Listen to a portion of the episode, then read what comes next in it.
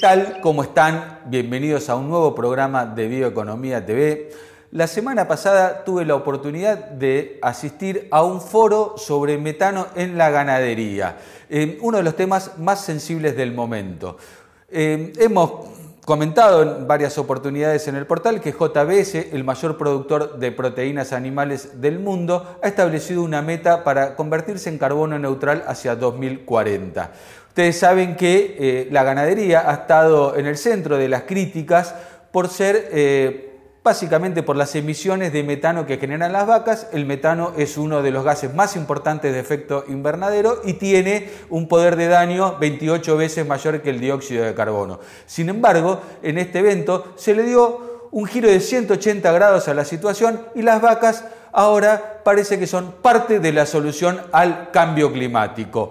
Em, Hemos recogido testimonios en este evento, hemos conversado con referentes en temas de nutrición ganadera a nivel mundial, como Alejandro Castillo, como Juan Martí Tricario, dos argentinos que están trabajando en California muy específicamente en las emisiones de metano, y también hemos conversado con Gabriel Aquino, quien es distribuidor en Uruguay de eh, productos de taninos de la empresa Silvatín, que los taninos son una de las grandes oportunidades que tiene la ganadería para mostrar todo lo bueno que puede hacer por el ambiente. Les propongo ir rápidamente a la presentación del programa y enseguida estamos con los testimonios.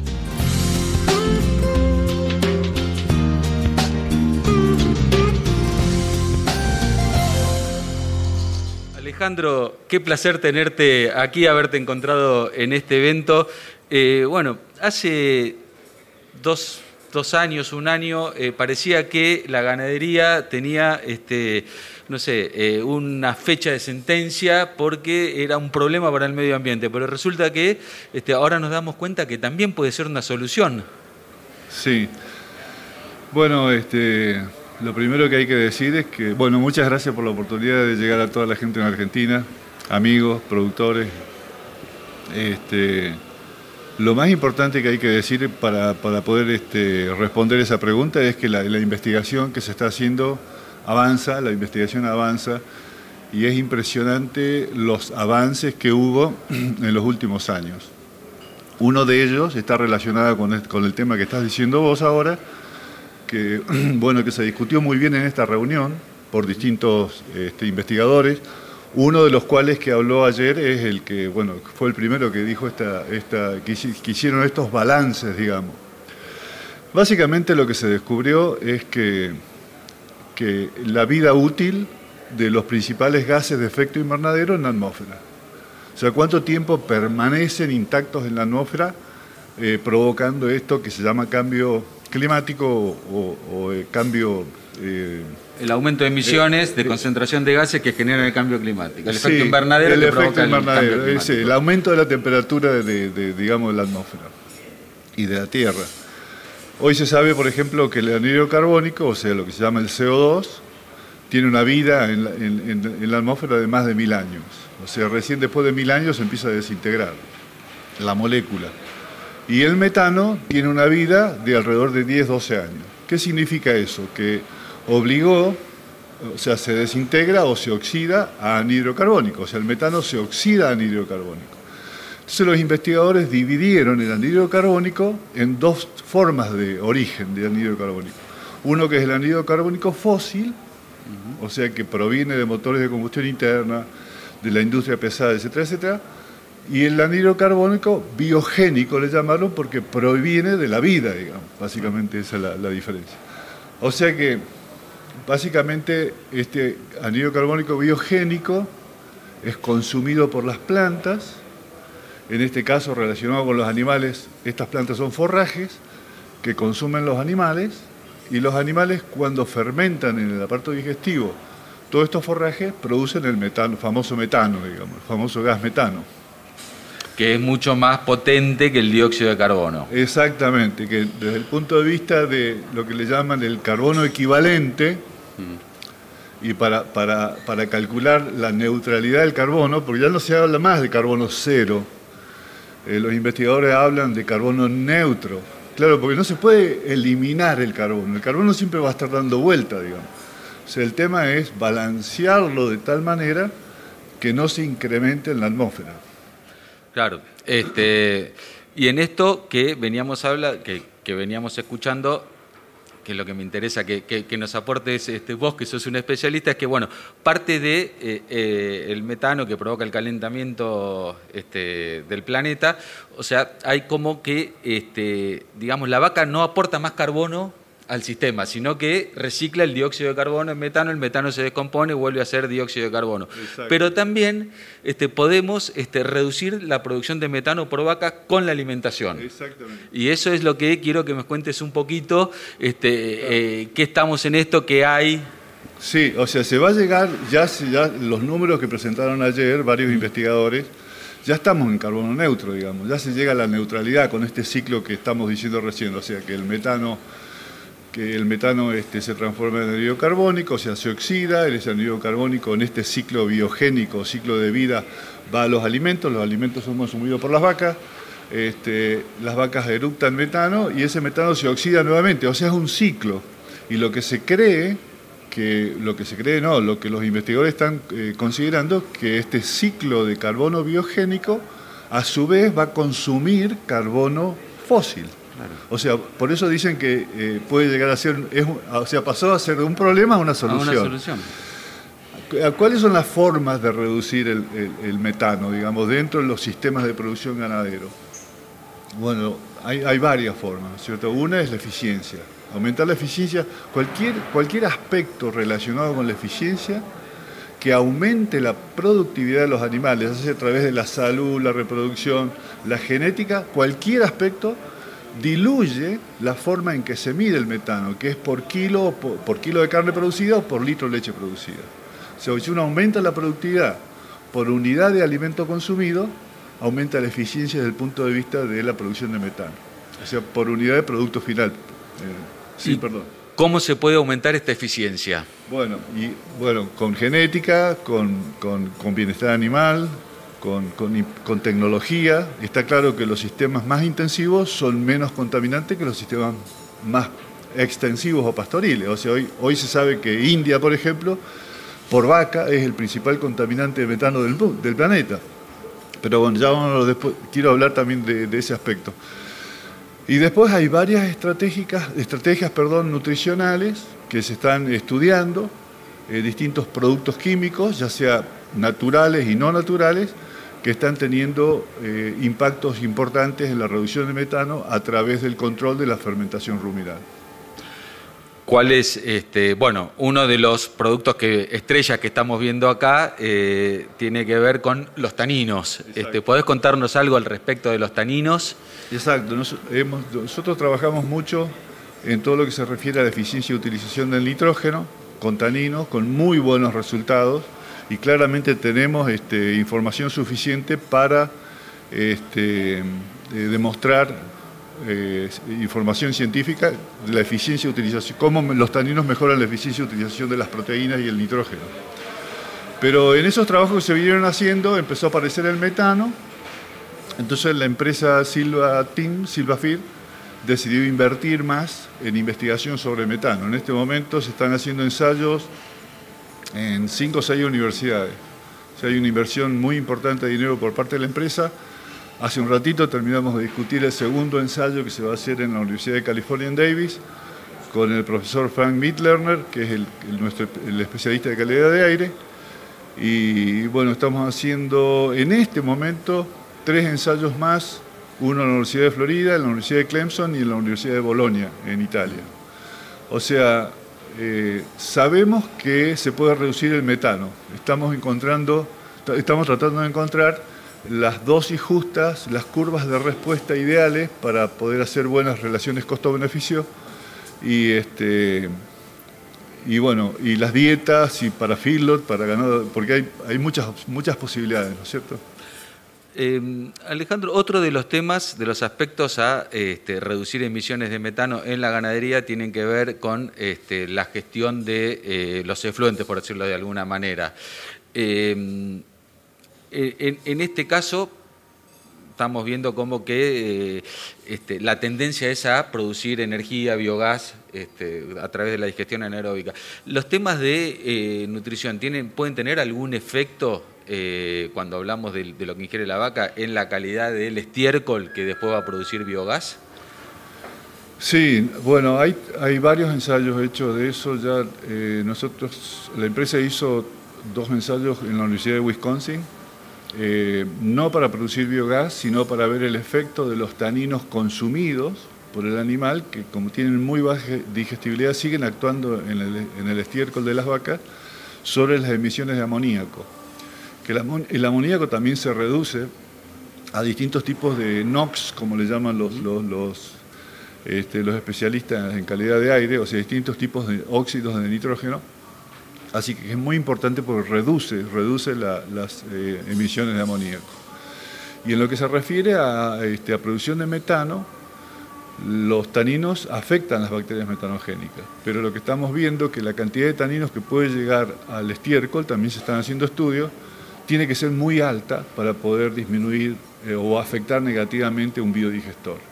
Para las, para las dosis que nosotros estamos trabajando hoy, consideramos que no tendría ningún efecto negativo en la producción de biogás, en los biodigestores que se están manifestando o se están planeando o se están haciendo en los tambos en la actualidad. Bueno, Alejandro, ha sido un gusto tenerte aquí, este, ah, un lujo que nos hemos dado en Bioeconomía TV de poderte este, entrevistar. Muchísimas gracias este, por estos minutos. No, gracias a usted por la oportunidad de charlar con la gente de Argentina y un gran saludo para todos.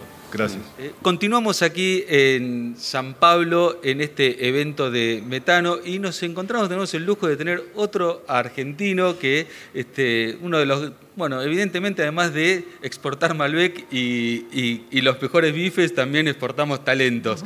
Eh, Juan, contanos un poco eh, qué estás haciendo en Estados Unidos. Bueno, sí, muchas, muchas gracias, Emiliano.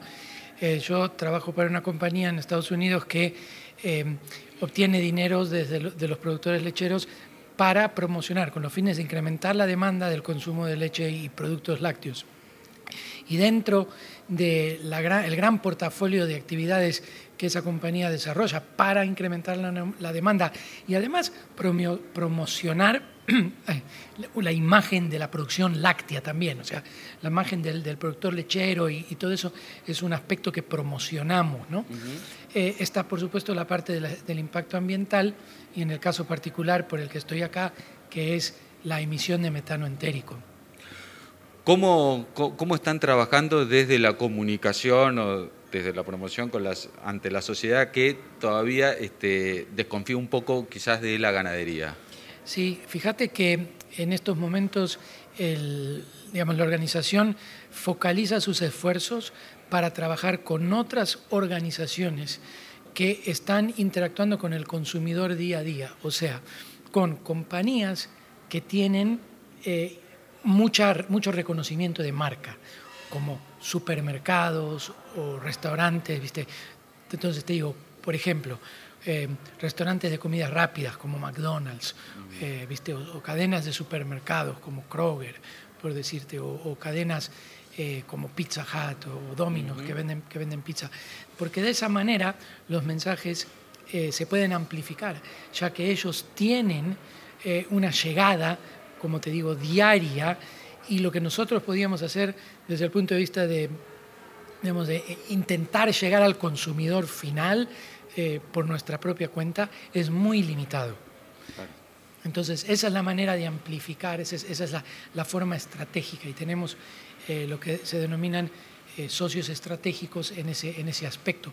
Por supuesto que no se, no se limita solo a, digamos, a organizaciones que venden productos, digamos, que venden alimentos, sino que también se, hay, hay, actividades, eh, por ejemplo, en áreas, en áreas educacionales, eh, ¿correcto? O grupos que generalmente le dan eh, a veces pienso en inglés lamentablemente, pero le dan, le dan información a ciertos grupos de influencia, como por, ejemplo decirte gente que trabaja con doctores en medicina para hablar acerca de los beneficios en la nutrición humana, eh, o por decirte muchas cosas de las que, las que nosotros hacemos, que es hablar con organizaciones de, conservación del medio ambiente para que realmente estén más informadas de cómo funciona la explotación agrícola eh, dentro de un esquema de conservación también. Claro. Y hoy, este, particularmente en temas de metano, que es este, lo que nos convocó este foro, eh, ¿en qué es lo que están trabajando? Bueno, hay, dos cosas principales que comenté en el foro hoy, eh, porque la, presentación que me, pidieron que haga era bastante específica a soluciones, o sea, mitigación de, metano entérico y sobre todo enfocándose en lo que viene a ser eh, aditivos o suplementos para el alimento que puedan cumplir esa función. Entonces, e, existe una variedad de, suplementos que están en distintos puntos de desarrollo. Algunos están en el mercado, otros todavía no. Y eso también eh, varía de acuerdo a los diferentes países, sobre todo porque los esquemas regulatorios son muy variables. Entonces, en algunos, en algunos sitios es más o menos complicado poder ingresar al, mercado. Eh, pero también desde el punto de vista de, la cantidad de evidencia que existe para sustentar eh, y para también predecir el efecto que, estos materiales van a tener eh, en, la reducción y todos esos otros aspectos importantes de la producción que no se pueden descuidar, como la productividad de leche, la calidad de leche, la, composición, eh, la salud animal, etc. Em, entonces, hablamos, hablamos un poco de eso, yo hablé un poco de eso en particular porque después hubieron otros Vinieron también otros eh, expositores que hablaron ya de categorías específicas o inclusive de productos específicas, específicos. Lo, más importante que yo quería eh, proporcionarle a la audiencia es que, entiendan esto, que existe diferentes calidades de evidencia, que lo que se debe evaluar es la evidencia total eh, y no simplemente algunos, algunas, algunos puntos, sino en su totalidad, y que de hecho cada uno de estos productos que existen o están en desarrollo y quizás algunos productos, productos que todavía ni siquiera se han inventado, pero son solo ideas en las cabezas de gente, de alguna gente, eh, necesitan hacerse todas estas preguntas para tener un patrón de evaluación que sea eh, razonable y, y que aborde todos los puntos. ¿Correcto? No hay generalmente algo, digamos, que te permita eh, entender todos los productos de con una sola pregunta, sino que hay un, montón de preguntas y, los productos van a, ser, van, a, van a caer en diferentes situaciones porque son, tienen naturaleza diferente. Ah, son muchas variables las que están en juego y lo que hay que hacer es este, promediar esas variables y ver cuál es el que se tiene, cómo se logra el mejor resultado. Pero esto ¿no? me, invita a reflexionar y decir, bueno, evidentemente la industria ha tomado el tema con seriedad y lo está trabajando este, muy en serio, ¿no? El tema nutricional y emisiones. Sí, absolutamente. Y fíjate con cuánta seriedad que además otra de las cosas que presenté es que eh, hemos desarrollado en los Estados Unidos, junto con la Fundación para la Investigación y Agricultura, eh, la, fundación se llama FFAR y es una fundación eh, patrocinada o financiada por el gobierno de los Estados Unidos, por el Ministerio de Agricultura. Hemos, nos hemos juntado y hemos, hemos hecho una sociedad en cierta medida para desarrollar un, un, un fórum de colaboración y logramos eh, que otras organizaciones eh, también se asocien a este, a este eh, grupo para crear un fondo de inversión para la investigación científica en el área de metano entérico. Hemos juntado casi 5 millones de dólares que vamos a empezar a proporcionar a los investigadores para que hagan estudios y vamos a, va a salir un anuncio dentro de poco tiempo que para, para el cual investigadores globales de cualquier parte del mundo pueden mandar propuestas de, trabajos de investigación que van a ser evaluadas y eventualmente seleccionadas eh, para, para, que se efectúen esos, esos estudios. Y bueno, son 10, compañías, eh, la Fundación, nosotros y ocho compañías más que no quisiera nombrarlas todas porque no me quiero olvidar de nadie, pero... Eh, son, son compañías importantes en el, en el área, en, en, en, lo que viene a ser carne y leche a, nivel global. son, eh, o sea, los fondos provienen en parte del sector público y la mayor parte de empresas vinculadas directamente al sector alimentario. Correcto, es exactamente eso, del sector privado. Qué interesante. Bueno, estaremos atentos este, a esta publicación y a todos en Argentina, los investigadores y científicos este, que estén trabajando en esto, tienen una oportunidad para poder acercarse y presentar su idea. Sí, absolutamente. ¿Cómo tienen que hacerlo? Muy bien. Eh, bueno, eh, cuando salga el anuncio va a ser todo por la, por la web y como les digo, va a ser un poco difícil que se pierdan el anuncio porque va, va a ser bastante ruido y va a ocurrir pronto. Bueno, estaremos atentos. Juan, muchísimas gracias. Ha sido un lujo tenerte aquí con nosotros en Bioeconomía TV. Este, bueno, estamos a la expectativa. Millón de gracias. Gracias a vos, Emiliano. Continuamos eh, desde San Pablo en el foro de metano para la ganadería y estamos con Gabriel Aquino, quien es gerente de Smart Solutions, una empresa uruguaya de nutrición animal, quienes están explorando el tema de taninos y queremos meternos en este tema que apunta a ser el futuro de la ganadería baja en carbono. Eh, ¿Puedes contarnos un poco de qué se trata esto de los taninos?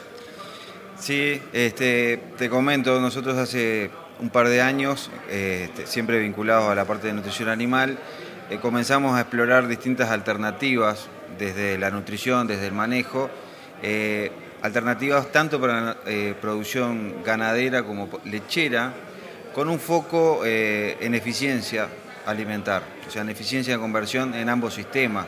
la preocupación estaba en torno a cómo ser más eficientes produciendo ya sea leche como carne y comenzamos a explorar distintas alternativas que estaban presentes en el mercado.